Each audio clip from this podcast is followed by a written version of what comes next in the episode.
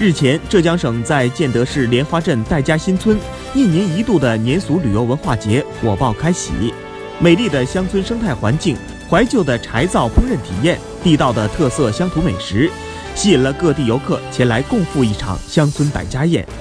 活动中，来自各村选派的一道道当地传统特色的过年美食也纷纷登台亮相，让百姓纷纷参与体验，感受浓浓的新年新气息。据悉。该镇积极打造生态莲花康乐小镇特色小镇品牌，